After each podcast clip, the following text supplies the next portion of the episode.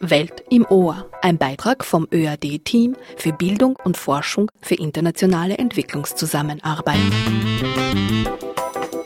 Die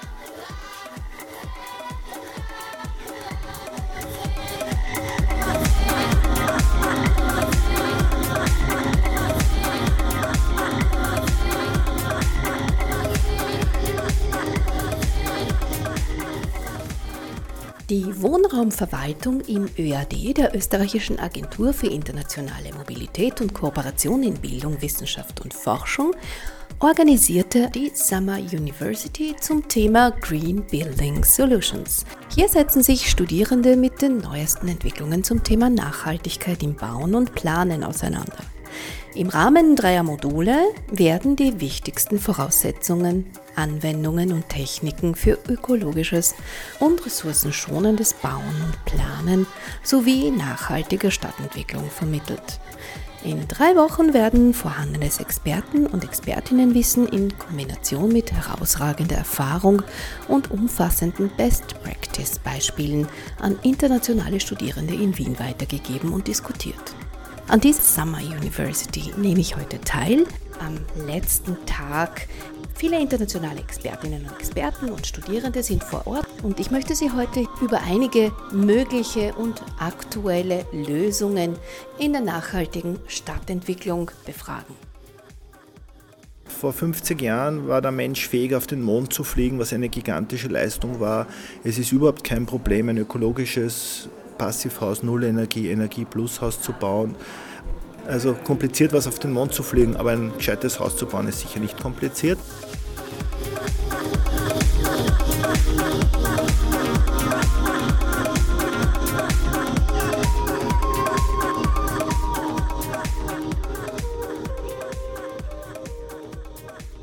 Günter Jelitschka, Sie sind Chef der Housing im ÖAD.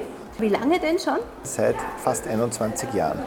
Sie sind aktiv im resiliente Städte-Thema, nachhaltiger Bau, alles, was damit zusammenhängt. Stimmt.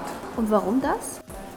Ich habe mich immer schon für Ökologie interessiert und habe mir gedacht, wenn wir schon bauen, dann wollen wir ökologisch bauen haben seinerzeit in Wien mit der Molkereistraße weltweit das erste Studentenheim in Passivhausbauweise errichtet, haben mittlerweile acht Studentenheime in Passivhausbauweise. Und da der Klimawandel ja sehr, sehr, oder eigentlich nicht Klimawandel, sondern Klimakrise müsste man mehr oder weniger sagen, sehr präsent ist, versuchen wir unseren Beitrag für eine bessere Welt zu leisten mit ökologischem Bauen und mit den beiden Sommerunis. Das heißt, im ÖAD, in dem auch die das Wohnraum. Housing ist, ja. der Wohnraumverwaltung ja. ist, da wird auch gebaut.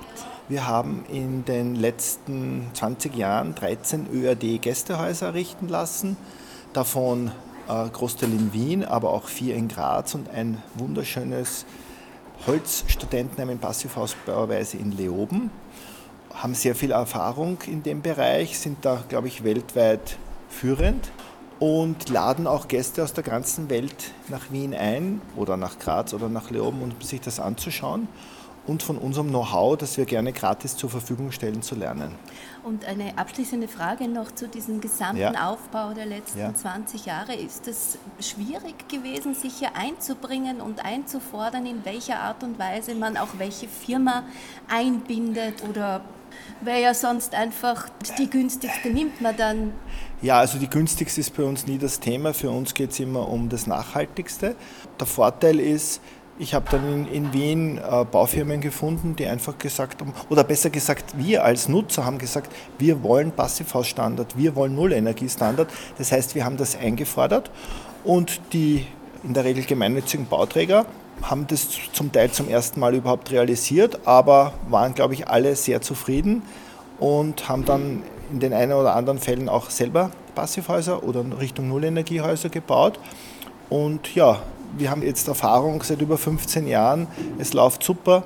Das Wichtigste, die Studierenden sind zufrieden. Wir haben sehr geringe Heizkosten. Wir erzeugen Strom selbst über Photovoltaik, also bis zu der Hälfte vom, vom, vom Strom äh, wird, erzeugen wir selbst im Haus, was natürlich auch eine tolle Sache ist.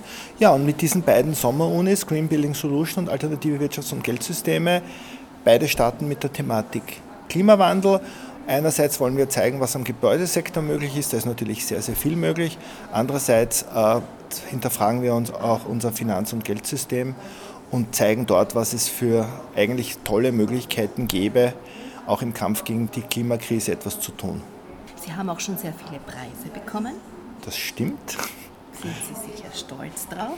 Ja, also ich werde dann oft gefragt, ob das auch mit etwas Finanziellem sozusagen äh, zu tun hat. Wir haben noch nie einen finanziellen Preis gekriegt, aber das macht uns gar nichts. Wir freuen uns einfach, dass das anerkannt wird. Also wir haben, waren heuer in Moskau diesen renommierten Immobilienpreis bekommen. Wir haben den österreichischen Klimaschutzpreis bekommen, eigentlich der größte Preis, den man in Österreich für Klimaschutz gewinnen kann. Waren noch zweimal nominiert, haben den Wiener Umweltpreis gewonnen, Holzbaupreis, diverse andere Preise, auch für unsere Sommerunis. Da sind wir von der UNESCO ausgezeichnet worden für nachhaltige Bildung. Also das freut uns einfach, ist eine Anerkennung und gibt uns auch wieder Power, hier weiter tätig zu sein. Ja, bleiben wir dann eben bei den Themen der beiden Sommerunis. Ich hatte vorher schon eine interessante Diskussion mit einem Studenten, der meinte, diese Themen hängen gar nicht zusammen. Das heißt, nachhaltiges Bauen oder auch Bauen für resiliente Städte muss ja leistbar sein. Ja. Also hier muss man auch Möglichkeiten schaffen, ja. finden. Ja. Äh, oft sind leider die Politik oder die Politikerinnen äh, nicht immer so äh, zukunftsorientiert, äh, gerade was das Thema Klimawandel betrifft. Ich habe Wirtschaft studiert, bin selbst jetzt kein Spezialist beim Bauen, äh, habe halt sehr viel gelesen und mich mit gewissen Dingen befasst. Also ich würde mich freuen, wenn es den Klimawandel oder die Klimakrise nicht geben würde oder wenn, wenn sich alle irren. Das Problem ist, das ist leider so, so offensichtlich. Man sieht es ja am eigenen Leib, wie, wie sich das Klima ändert. Das heißt, äh, wie soll ich sagen, wir wollen noch niemand missionieren. Uh, unser Ziel ist es zu informieren und unseren Beitrag einfach zu leisten. Vor 50 Jahren war der Mensch fähig, auf den Mond zu fliegen, was eine gigantische Leistung war. Es ist überhaupt kein Problem, ein ökologisches Passivhaus, Nullenergie, Energie Plus Haus zu bauen. Also das ist lächerlich, Entschuldigung, wenn ich das so sage, wenn man sagt, das ist kompliziert. Also kompliziert was auf den Mond zu fliegen, aber ein gescheites Haus zu bauen ist sicher nicht kompliziert. Ja, und wir glauben auch, also wie gesagt, in dem Sektor kann man sehr viel machen. Wir glauben aber auch, dass man unser Geld- und Finanzsystem dass es noch ein größerer, wie soll ich sagen, Wendepunkt wäre, hier etwas zu ändern, um diese Problematik Klimakrise noch lösen zu können. Und sehen Sie da schon Zusammenhänge? Ja, auf jeden Fall. Also wie gesagt, beide Sommerunis starten auch mit der Thematik Klimakrise. Vortrag von der Frau Professor Kromkolb von der BOKO, die zeigt die Fakten.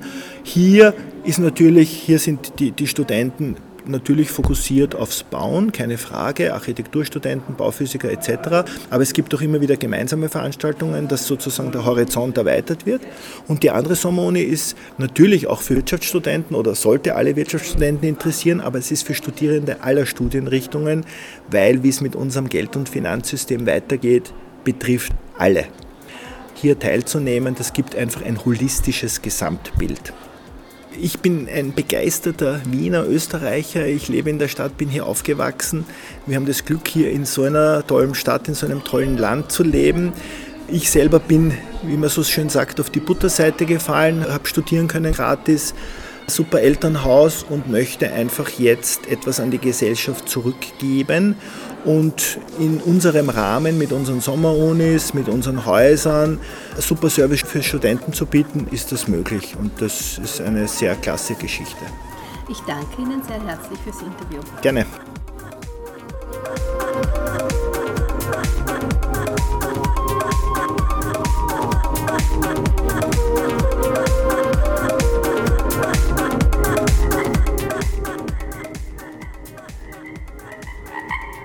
Im Baubereich würde ich mir wünschen, dass wir ein gutes Simulationstool entwickeln können. Da sind wir schon länger dran, wurden auch von der Forschungsförderungsgesellschaft vor längerer Zeit aufgefordert, das zu tun. Bis jetzt haben wir noch keinen Partner gefunden. Und die Kommunikation darüber, dass es ganz wichtig ist, wenn man etwas anspruchsvollere Gebäude konzipiert und entwirft, auch ein gutes Simulationstool braucht.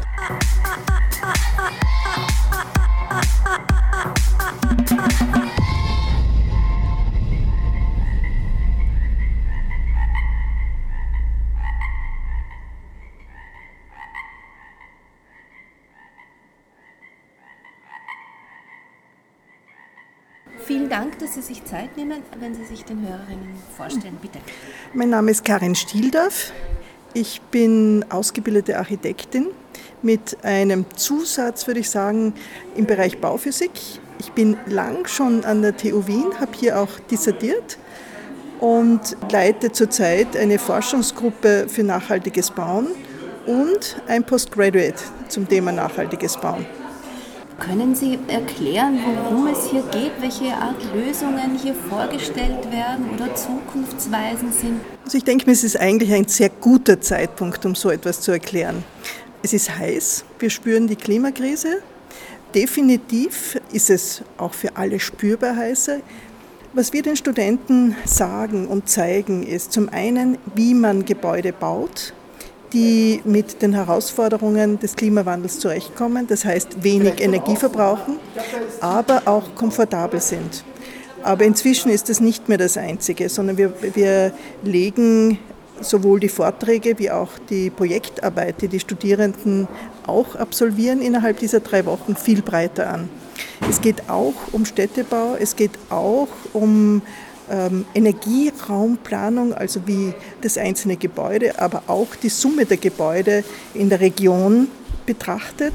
Es geht auch um Grünraum, es geht auch um ähm, ökologische Baustoffe, es geht auch um soziale Aspekte. Wie sollen wir heute bauen, damit sich Nachbarschaften gut entwickeln? Also ein breites Spektrum, das weit darüber hinausgeht. Und wahrscheinlich auch über Grenzen hinaus. Äh, wären denn diese Themen und Ansätze und Techniken, die hier besprochen werden oder genutzt werden, auch für andere Länder, mhm. beispielsweise in anderen Ländern umsetzbar? Das ist eine sehr, sehr gute Frage, deshalb, weil wir ja viele Studenten aus dem Ausland haben. Es sind inzwischen 28 Nationen vertreten in dieser doch relativ großen Gruppe von sehr interessierten Studierenden an der Sommerschule. Und das hat mich auf die Idee gebracht, etwas ganz Spezielles von den Studenten zu fordern. Wir machen jeweils eine Projektarbeit, deren Standort hier in Wien ist. Aber Sie sollen sich zum Schluss überlegen, was Sie denn ändern würden an Ihren Entwürfen. Würden Sie das Gleiche zu Hause bauen? Und das ist sehr spannend. Da kann man dann ganz viel diskutieren und merkt auch, dass die Studierenden schon einiges wissen. Sie können erzählen, äh, wie sie gewohnt sind, zu Hause äh, zu leben. Und man kann ihnen dann auch erklären, was, äh, also den Unterschied auch zwischen Hightech und Lowtech. Oft ist es ja so, dass Bauweisen einfach kopiert werden. Und äh, das wäre sicher der falsche Weg. Aber da muss man auch klar sagen, nachdem es ja überall heißer wird, haben wir überall auch geänderte Anforderungen. Natürlich schauen wir zurück in die Geschichte und auch in die Traditionen, was wir dort finden. Aber ganz grundsätzlich, sobald ich irgendwo zu kühlen beginne, muss die Gebäudehülle eine andere sein. Und das hat einen ganzen Rattenschwanz an Veränderungen auch nach sich, die man sich überlegen und auch diskutieren muss. Denn es ist nicht selbstverständlich. Und dann landen wir natürlich irgendwann auch bei den Lebensgewohnheiten. Äh, wir sind hier in einem Gebäude in Österreich, das neuesten Anforderungen entspricht. Äh, das Passivhochhaus der TU Wien mit also einer Sanierung, die technologisch äußerst fortgeschritten ist und alles, was ähm, aktuell technisch neu und äh, technologisch neu ist, auch wirklich bietet, das hier eingesetzt ist. Jetzt ist aber die Frage, wie schaut es denn in anderen Ländern aus?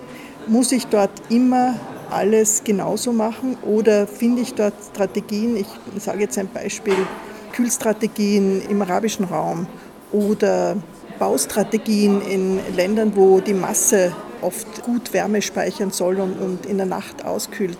Oder in feuchtwarmen Gebieten, wo es darum geht, dass ich eben keine Masse einsetze, sondern primär gut, gut, gut verschattendes großes Dach habe, unter dem dann leichte Strukturen verbaut werden die winddurchlässig sind. Also all das stimmt, solange ich nicht kühle.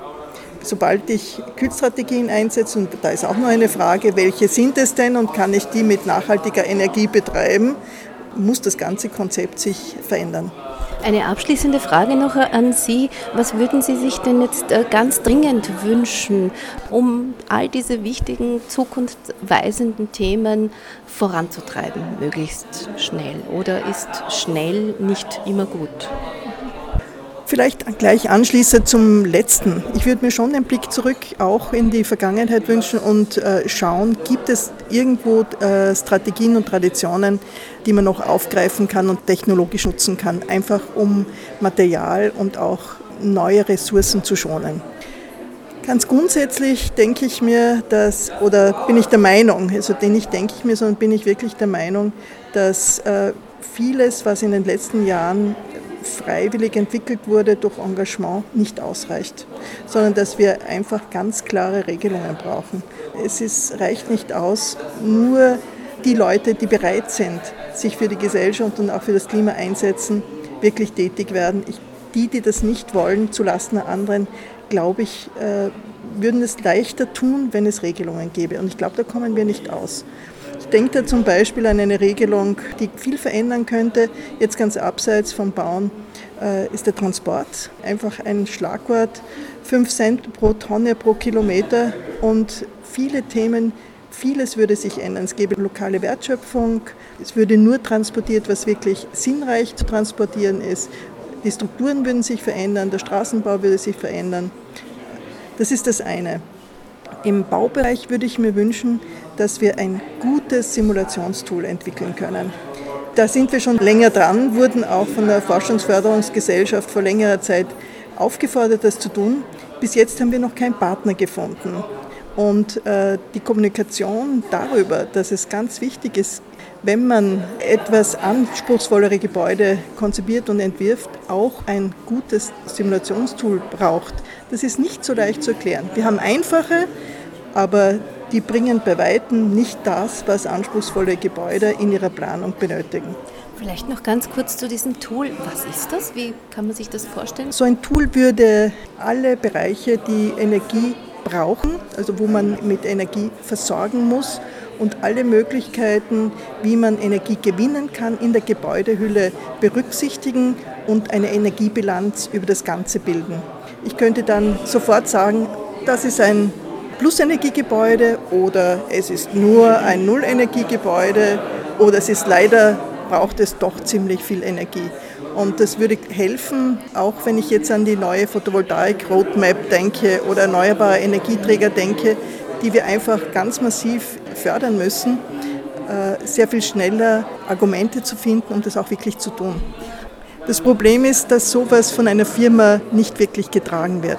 Das kann eigentlich nur über Forschungsprojekte finanziert werden und auch äh, entwickelt werden. Und da gibt es letztendlich keinen anderen Weg. Ich bedanke mich, Herr Stiller. Sehr gerne.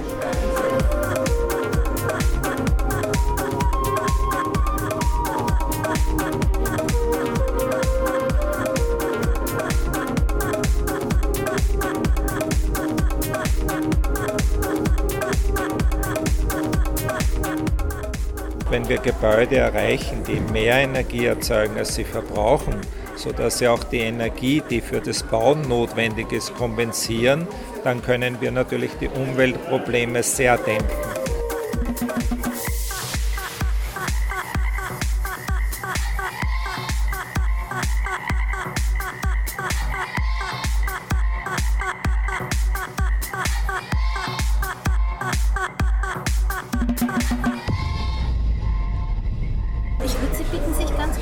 Ich bin Architekt Reinberg. Ich habe ein Büro in Wien und ich beschäftige mich jetzt seit 35 Jahren mit ökologischem Bauen und mit Alternativenergie und mache zu dem Thema auch Forschungsarbeiten und unterrichte auch. Was bedeutet denn das genau, Alternativenergie und Bauen für die Zukunft? Das ist ja jetzt diese Klimanotstand, ein aktuelles Thema. Und natürlich trägt äh, das Bauen auch sehr viel bei zu diesem äh, miserablen Zustand, zu dem wir gekommen sind. Weil im Baugeschehen natürlich sehr viel Gewicht bewegt wird, sehr viel Material bewegt wird, Zement verbraucht wird, der die Umwelt belastet und dann auch in der Benutzung der Architektur natürlich sehr viel Einfluss hat. Denken wir nur an das Heizen und an das Kühlen, den Stromverbrauch hat die Architektur sehr viel Einfluss auf die Umwelt. Architektur und auch Bauen sind, würde man immer wieder so argumentieren, teure, kostspielige Angelegenheiten. Sehen Sie das auch so? Muss Nein, das so ganz sein? im Gegenteil. Wir bauen sehr viel billiger wie die konventionelle Bauweise, weil wir sehen das natürlich gesamtheitlich. Der Bau selber ist ja nur ein ganz kleiner Teil der Kosten, die wir äh, in der Architektur haben. Da gibt es die Erhaltungskosten, die Kosten für die Heizung, die Kosten für die Belichtung, äh, die Kosten für das Material auszuwechseln, die Kosten für das Recycling. Und wenn man das in der Gesamtheit sieht, dann sind wir natürlich um sehr viel billiger und können einfach nicht verstehen, wie man konventionell so unglaublich teuer bauen kann. Was wäre denn so ähm, auch aus der Forschungsarbeit, den Forschungsergebnissen heraus sehr wünschenswert? Was wäre denn unterstützungswert, äh, würdig? Was wäre Orientierung für die Zukunft, wenn man auch an die Nachhaltigkeit denkt und Klimawandel ein großes Thema ist? Na, man muss sagen, es ist schon auch in Österreich, vor allem direkt nach äh, Zwentendorf-Abstimmung, wie sich Österreich entschieden hat gegen den Gebrauch von Atomenergie, war Österreich auch sehr führend in der Bautechnik, weil man halt überall geschaut hat, wie kann man weiterkommen. Und es ist sozusagen auf der einen Seite, dass die Gebäude viel weniger Energie verbrauchen, weil man die Umwelt damit weniger belastet. Und andererseits ist es natürlich, wenn ein Gebäude sehr viel weniger Energie verbraucht, sehr viel leichter, die Energie auch am Gebäude zu erzeugen. Das heißt, wenn wir Gebäude erreichen, die mehr Energie erzeugen, als sie verbrauchen, sodass sie auch die Energie, die für das Bauen notwendig ist, kompensieren, dann können wir natürlich die Umweltprobleme sehr dämpfen. Und Sie sagen jetzt, wir sind aber sehr teuer in der Produktion, im Bau. Warum ist denn das so, nachdem man so gute Ergebnisse in der Forschung auch hat in Bezug auf äh, Zukunftsbau ja, und Nachhaltigkeit? Weil äh, oft sehr kurzfristig gedacht wird, weil man nur diesen ganz kleinen Teil der Bauerrichtungskosten sieht. Aber das ist natürlich ein sehr kleiner Teil. Aber wenn ein Investor möglichst profitabel verkaufen will, baut er natürlich momentan billig und lacht den Käufer aus, der dann die ganzen Kosten nachher hat. Da kommt es eben darauf an, das stärker gesamtheitlich zu sehen. Was wäre denn so ein dringendes Anliegen, um nachhaltig zu bauen, um nachhaltig zu wohnen, um, um ein großes Thema Städte resilient ja, zu halten? Gibt es auf dem einen Ende des Gebäudes selber, das man optimieren kann und auf der anderen Seite die äh, Stadtplanung und die Raumplanung und die gesamten Konzepte, die besser zueinander gebracht werden müssen. Und man muss all diese Dinge in Richtung Klimawandel sehen, aber auch in Richtung Gesundheit und in Richtung Gesamtkosten. Und da gibt es ja schon viele Rezepte. Das ist auch das, was wir hier zeigen können bei Green Building, äh, diese Techniken, die in Österreich entwickelt worden sind. Und die muss man halt vermehrt einsetzen.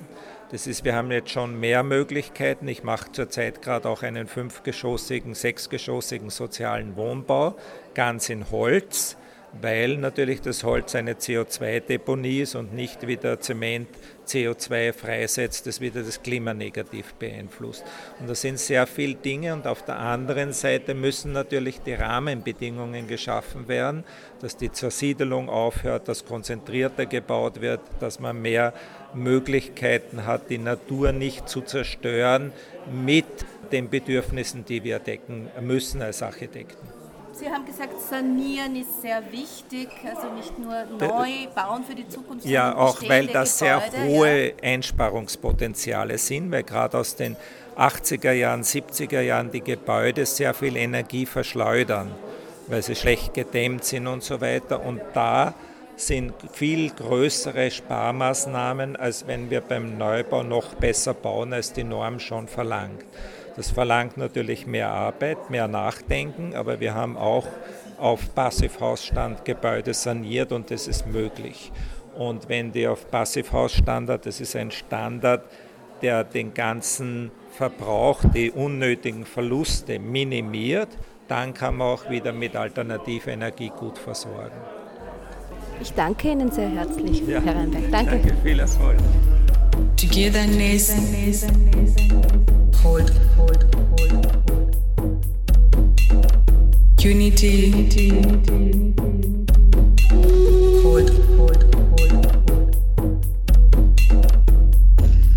Togetherness. Hold, hold, hold. Unity. Team spirit is still there. bin die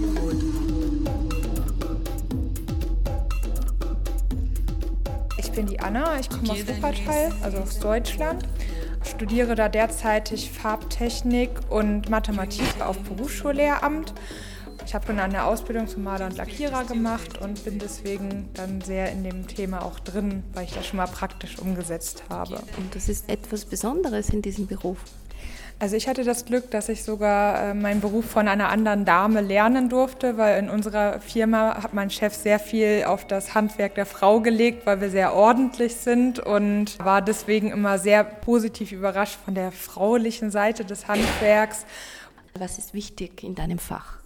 Was ich hier ganz mitgenommen habe, ist, dass es nicht immer nur darum geht, dass es schnell geht, sondern dass es wirklich energieeffizient und auch äh, von den Materialien, dass, die, dass wir die CO2-Belastung senken, um nicht in fünf, sechs Jahren hier zu stehen und zu sagen, unsere Welt ist jetzt kaputt und in 50 Jahren müssen unsere Kinder im schlimmsten Falle gucken, wo sie bleiben. Das heißt, man muss halt gucken, bei Neubauten so wie bei bestehenden Gebäuden, dass man da wirklich dann die bestehenden Gebäude nachrüstet, so dass die energieeffizienter sind, dass man vielleicht auch die Solarzellen auf dem Dach installiert, weil das kann man ja auch bei bestehenden Gebäuden immer noch machen oder eine Innendämmung äh, anbringen, wenn man halt eine ja, historisch geschützte Fassade hat.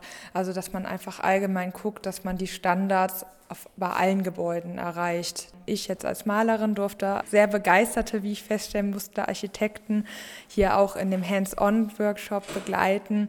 Und ich muss sagen, dass, äh, dass ich da wirklich positiv überrascht war, wie, wie sehr sie da auch alle drin interessiert sind. Und es hat mir sehr viel Spaß gemacht. Deswegen, ich finde, dieses ganze Green Building Solution System mit der, verbindet super die Theorie mit der Praxis.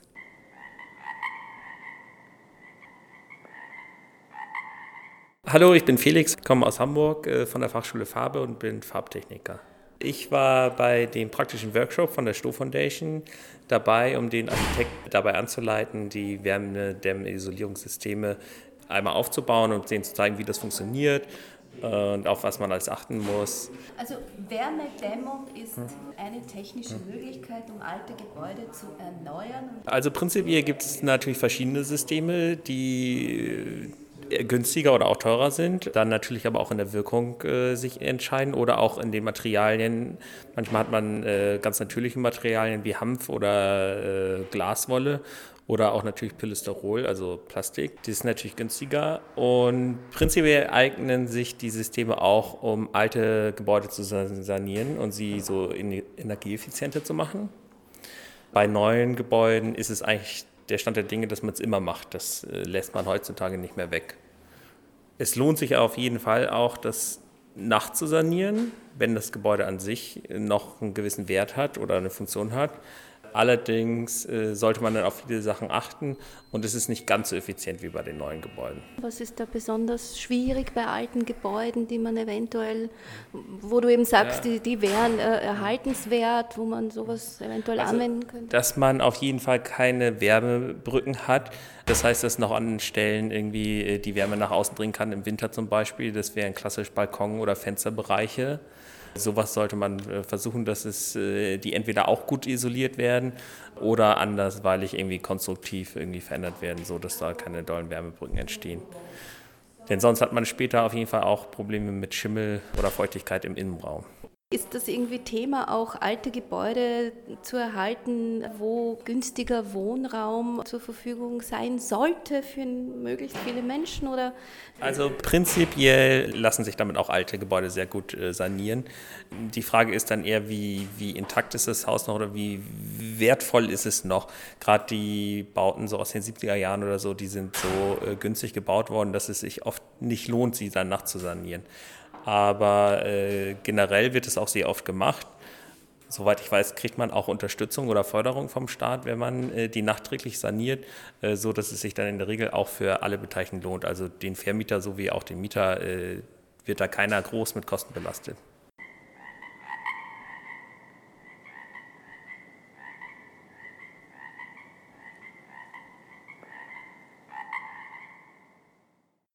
Ich bin Anna, ich komme aus Niederösterreich und studiere Architektur an der TU Wien.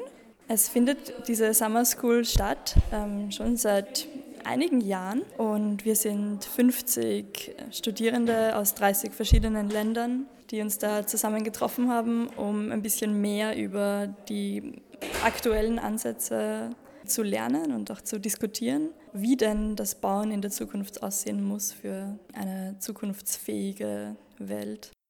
Was genau ist denn so eine zukunftsfähige Welt?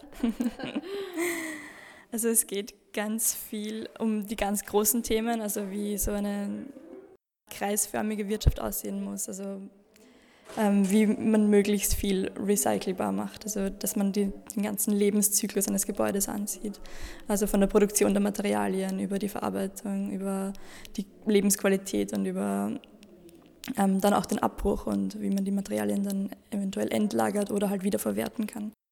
Was mir sehr gut gefallen hat, ist, dass wir so einen sehr ganzheitlichen Ansatz gehabt haben. Also wir haben sowohl über die wirtschaftliche Nachhaltigkeit als auch über die ökologische, als auch über die soziale Nachhaltigkeit gesprochen und irgendwie auch mitbekommen, dass das alles zusammenhängt, dass es da gewisse Konflikte dazwischen gibt und was es für Lösungsansätze gibt, dass man diese Konflikte lösen kann. Das markanteste Argument, das immer wieder kommt gegen nachhaltiges oder ökologisches Bauen, ist, dass es viel kostet. Dann ist natürlich die Frage, ja, für wen kostet es viel oder für wen kostet es viel, wenn man nicht ökologisch baut oder wenn man diese Green Building Solutions quasi vernachlässigt. Und für wen kostet denn das etwas in der Zukunft oder in anderen Teilen der Welt?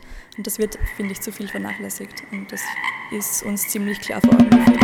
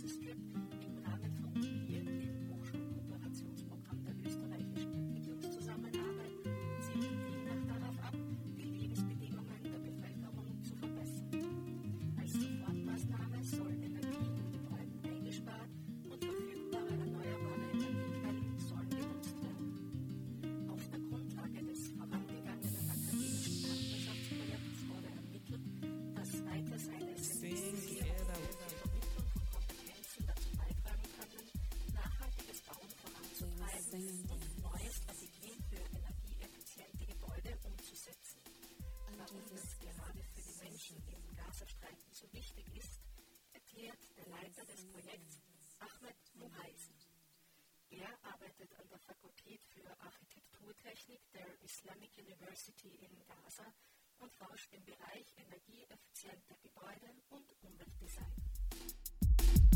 Actually, our project is about promoting energy efficient buildings in the Gaza Strip as a way to achieve sustainable development. The situation in the Gaza Strip, as I said, very hard.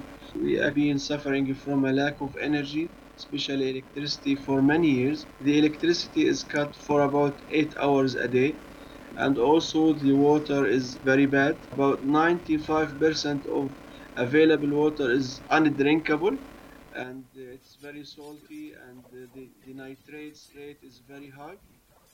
Uh, also there is lack of, uh, of building materials and equipment.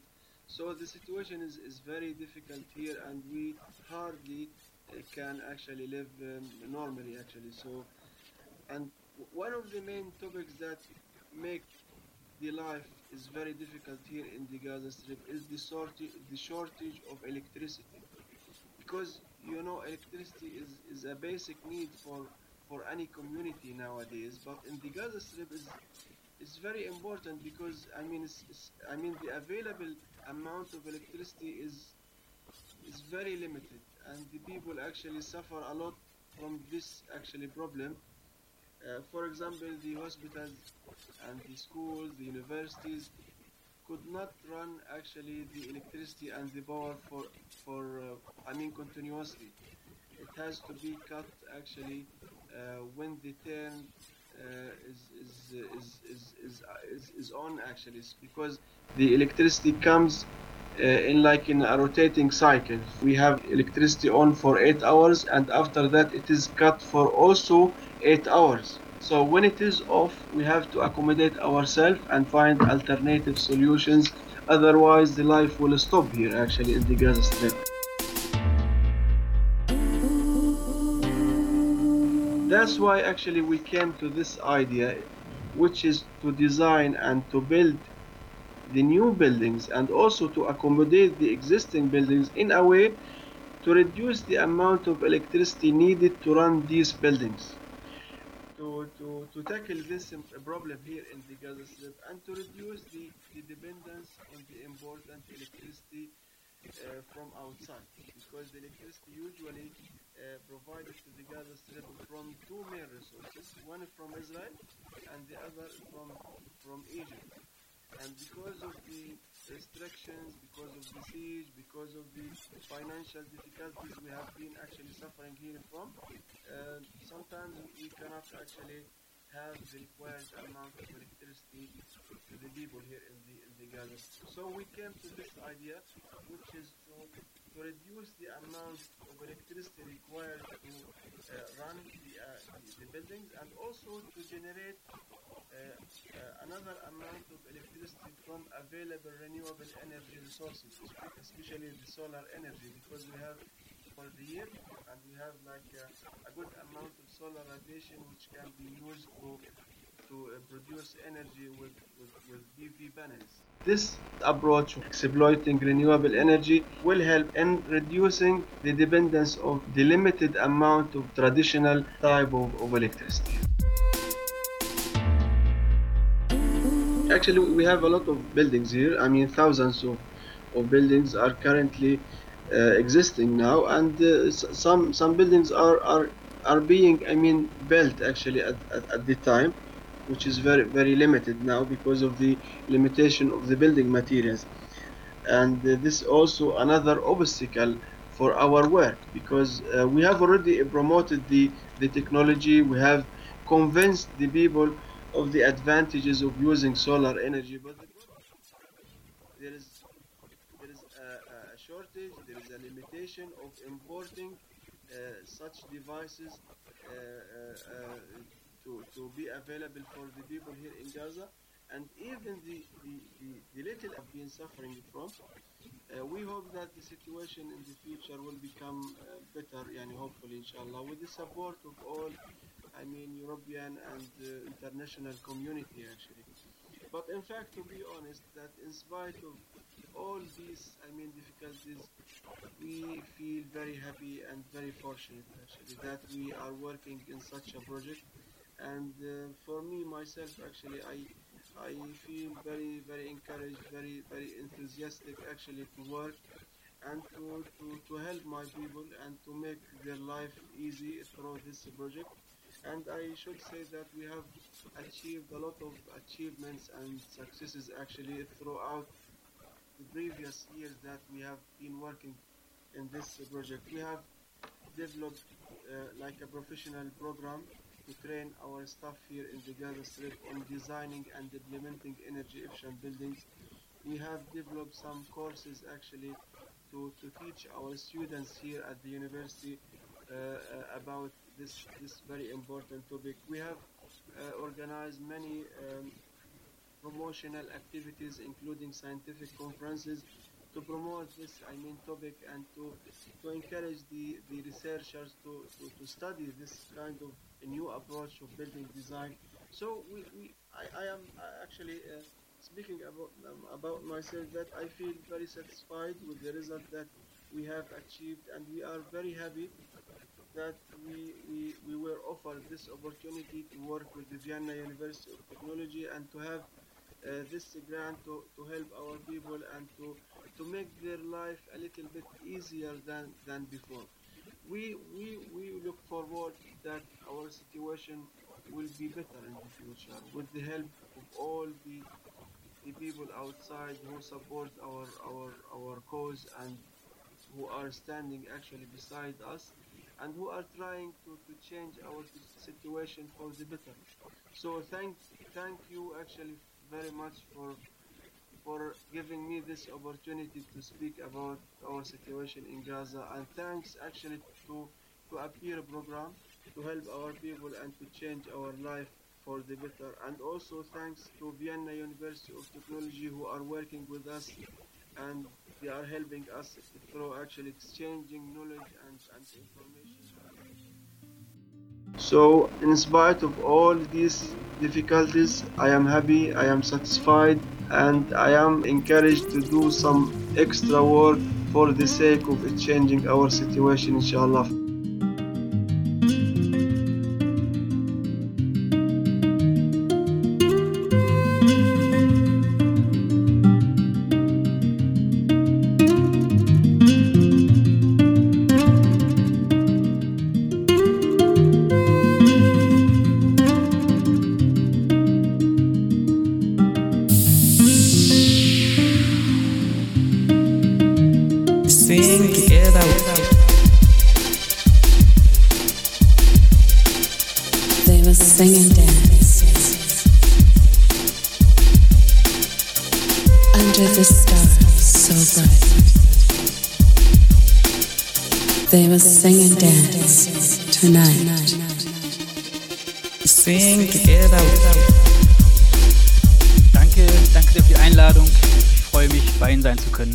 Mein Name ist Ingo Leusburg.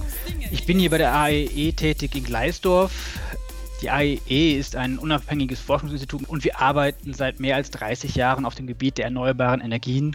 Wir sind entstanden ursprünglich aus den Selbstbaugruppen für Solarthermie, für Solarkollektoren Ende der 80er, haben uns aber in den letzten 30 Jahren sehr weit entwickelt, thematisch breit aufgestellt sind momentan in den Schwerpunkten Industrie, nachhaltige Gebäude, Entwicklung von Versorgungstechnologien und Speicher tätig sowie Entwicklung und Demonstration von Versorgungskonzepten für Nachbarschaften, Quartiere und Städte.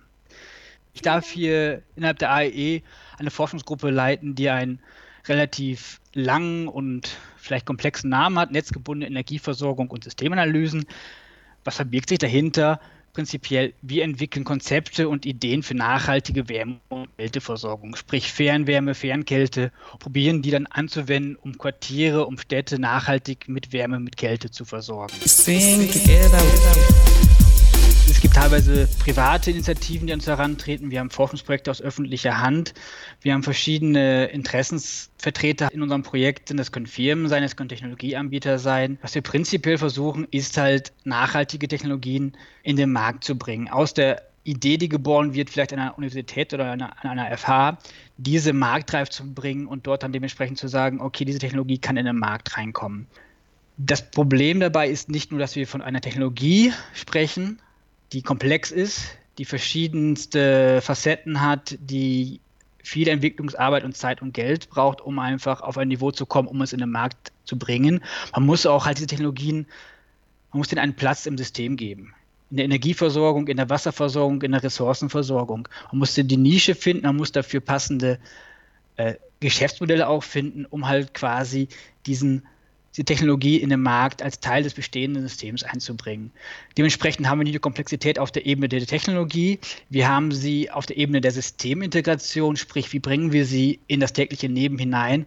Und sobald es in diese Richtung geht, sind wir halt nicht nur alleine die technischen Experten, die wir damit involvieren müssen, sondern wir gehen einfach dahin, dass wir dann die öffentliche Hand mit einbeziehen müssen. Wir müssen Planer mit einbeziehen, wir müssen Energieversorger mit einbeziehen, wir müssen die Bürger mit einbeziehen, wir müssen NGOs einbeziehen. Es ist halt so sehr divers und geht halt wirklich weg mehr und mehr von der reinen Technologieentwicklung hin zu einem transdisziplinären Prozess, wo wir halt quasi die ganze Kette an, an, an, an Schritten einfach ablaufen müssen, um eine Technologie in den Markt zu bringen.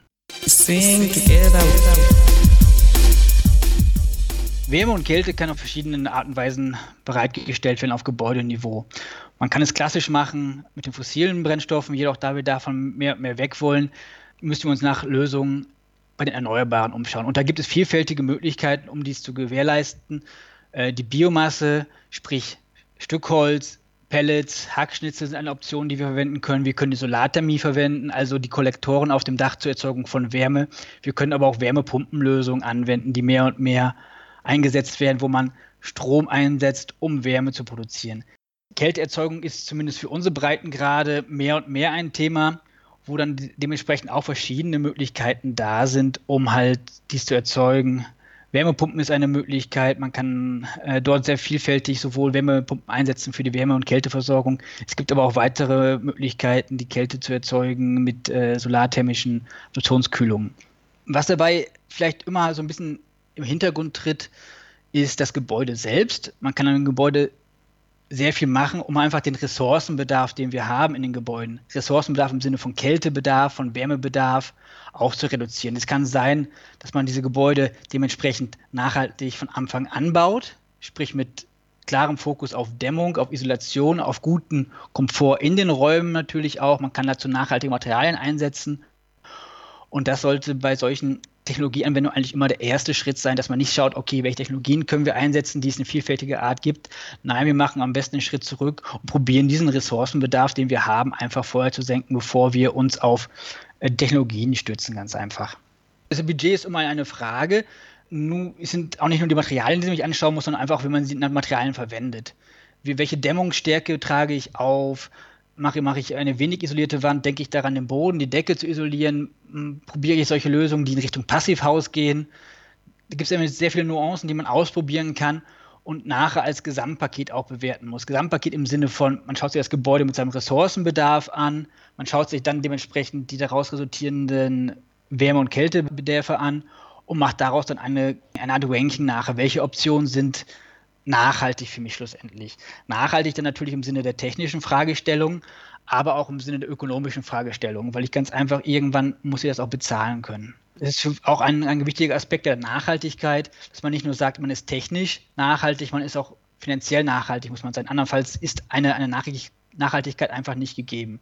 Und was auch noch ganz oft reinspielt, ist eine soziale Nachhaltigkeit, die teilweise so ein bisschen vernachlässigt wird in der ganzen Betrachtung. Aber wenn ich was probiere, Technologien einzusetzen, kann es sein, dass meine Nachbarn sich vielleicht daran stören. Prominentes Beispiel sind da halt zum Beispiel mal die Windparks, wo Leute vielfach die Meinung haben, sie würden die Landschaft verschandeln, ganz einfach, weil diese Spargel dann irgendwo rumstehen. Es kann aber auch viel einfacher sein, dass mein Nachbar die Solarkollektoren auf dem Dach einfach hässlich findet, die ich habe, oder dass er sich vielleicht am Geruch des Komposthaufens stört, den man im eigenen Garten hat. Sprich, man muss auch schauen, inwieweit Technologien sozial verträglich sind, beziehungsweise ob dies auch nachhaltig ist. Wie Sie erwähnt haben, sind Jordanien und Österreich schon rein klimatisch sehr unterschiedlich. Sprich, ich habe unterschiedliche Wärme- und Kältebedarfe. Dies, dementsprechend spiegelt sich auch in den Gebäuden halt wieder, die man halt baut, die, die Bauweise, die, die, die Belüftung, die eingesetzten Technologien. Ein zweiter wichtiger Unterschied ist auch dort halt das, das, das Niveau der Technologien, das Einkommensniveau. Bei uns sehen wir vielfach mehr oder weniger gut gedämmte Häuser, Heizungsanlagen, die in Betrieb sind, äh, eventuell PV-Anlagen auf dem Dach, Solarkollektoren. Die sind in äh, mehr und mehr in Österreich, Gott sei Dank, Richtung Erneuerbare, leider noch nicht schnell genug. Jedoch in Jordanien haben wir halt ein anderes Bild. Also ich, ich denke, dass es aus unseren Erfahrungen in Jordanien einfach oder den Ländern des globalen Südens einfach eine Bewusstseinsbildung fehlt und auch eine einfach eine, wie soll man es nennen, ein Bewusstsein wirklich, dass man erneuerbar auch was machen kann und dass die momentane Vorgehensweise einfach nicht unbedingt nachhaltig ist. Dort muss man halt ansetzen mit, mit Maßnahmen, um zu zeigen, es gibt Technologien, die können Low-Tech sein, aber zum Beispiel auch eine sehr gute Lösung auf Gebäudeniveau bereitstellen für Warmwasserversorgung, für, für Strom vor Ort, eventuell mit kleinen Speichern jeweils, um halt dort bereits die Bedürfnisse, die da sind, einfach nachhaltig auch zu decken. Zum Beispiel haben wir ein Projekt im südlichen Afrika, in Namibia, wo wir jetzt für eine Siedlung von 10.000 Gebäuden eine, eine Warmwasserversorgung via Solarthermie realisieren. Die sind auch Beispiele, die könnte man umsetzen, auch in Jordanien, um halt dort zum einen warm Wasser bereitzustellen, aber auch auf der anderen Seite zum Beispiel die Stromnetze, die in diesen Ländern meistens nicht sehr robust gebaut sind, beziehungsweise meistens an der Kapazitätsgrenze arbeiten, einfach zu entlasten. Dort gibt es dementsprechend Know-how in Österreich, in Europa, dass man dort über Projekte halt anbringen könnte und, und auch Technologien und Know-how aus Österreich und Europa dorthin transportieren könnte. Ich denke, es geht einfach darum, den Leuten vor Ort zu zeigen, was möglich ist, selbst mit einfachen Mitteln, dass man dort nicht mit, mit großen Hightech-Lösungen probiert, alles zu erschlagen, weil erstens vor Ort nicht das Know-how da ist, um die zu reparieren, zweitens die Kosten einfach zu hoch sind und, und drittens eventuell einfach die Lebensgrundlage nicht unbedingt zulässt, dort irgendwelche high sophisticated Technologien einzuwenden. Sprich, was wir probieren, ist vor Ort einfache Lösungen zu präsentieren, die Leute teilweise selber auch reparieren können. Dass das wir den Leuten vor Ort zeigen, so funktioniert es. Wenn ein Fehler auftritt, müsst ihr dort und dort eingreifen mit diesen, diesen Schritten. Wir zeigen ihnen auch eventuell dann auf, dass es diese nachhaltigen Lösungen auch ein Geschäftsmodell sein können für die einzelnen Personen, die wir dort ausbilden.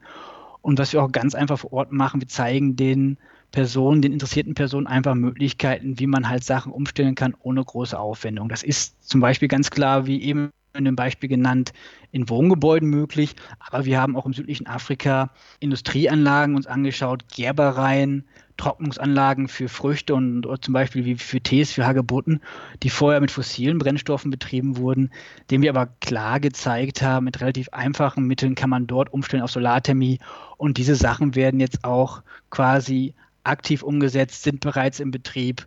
So wurde und dann auch äh, zum ersten Mal im südlichen, in der südlichen Hemisphäre jetzt eine Fernwärmeanlage in Südafrika gestartet, die auf Basis von Solarthermie einfach arbeitet. Was ist ein erster großer Schritt der südlichen Hemisphäre ist, weil es die erste Anlage dieser Art ist und einfach auch ein, ein, für uns ein wichtiger Schritt voraus ist, um dort halt erneuerbar Wärme bereitzustellen.